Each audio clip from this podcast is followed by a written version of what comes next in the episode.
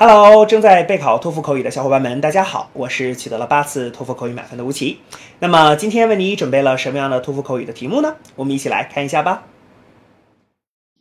Which one of the following forms of transportation do you consider to be most enjoyable? Bicycle, automobile, or train? Explain why you enjoyed it. Begin speaking after the beep. Um, well, I think um, riding the train is very enjoyable um, because I can enjoy the scenery along the way. Um, I mean, I can see the beautiful lakes, I can see the green trees, and even some uh, birds in the sky.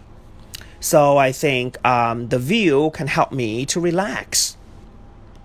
And also, I think taking the train is enjoyable because it makes traveling easy. You know, my country has a good network of trains. It includes all the major cities. So traveling around is more convenient. Therefore, I think train is the most enjoyable one. 好的，那么以上呢就是我们今天啊所给出的这段 满分回答。接下来需要屏幕前的你做些什么呢？那就是要跟读和模仿这段录音，放一句录音，跟读模仿一句，再放一句录音，再来跟读模仿一句啊！所有的整段录音呢，反复模仿五至七遍。这样的话呢，相信屏幕前的你就可以掌握其中的单词、短语和句型。那么持之以恒的话呢，吴奇相信在你的托福口语考试当中，你就会把这些单词、短语和句型自如的、流利的应用出来。那么。我觉得你离托福口语的高分就不再遥远了。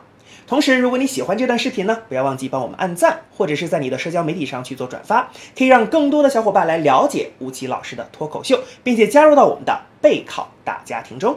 好，请你一起加油，我们明天再见了。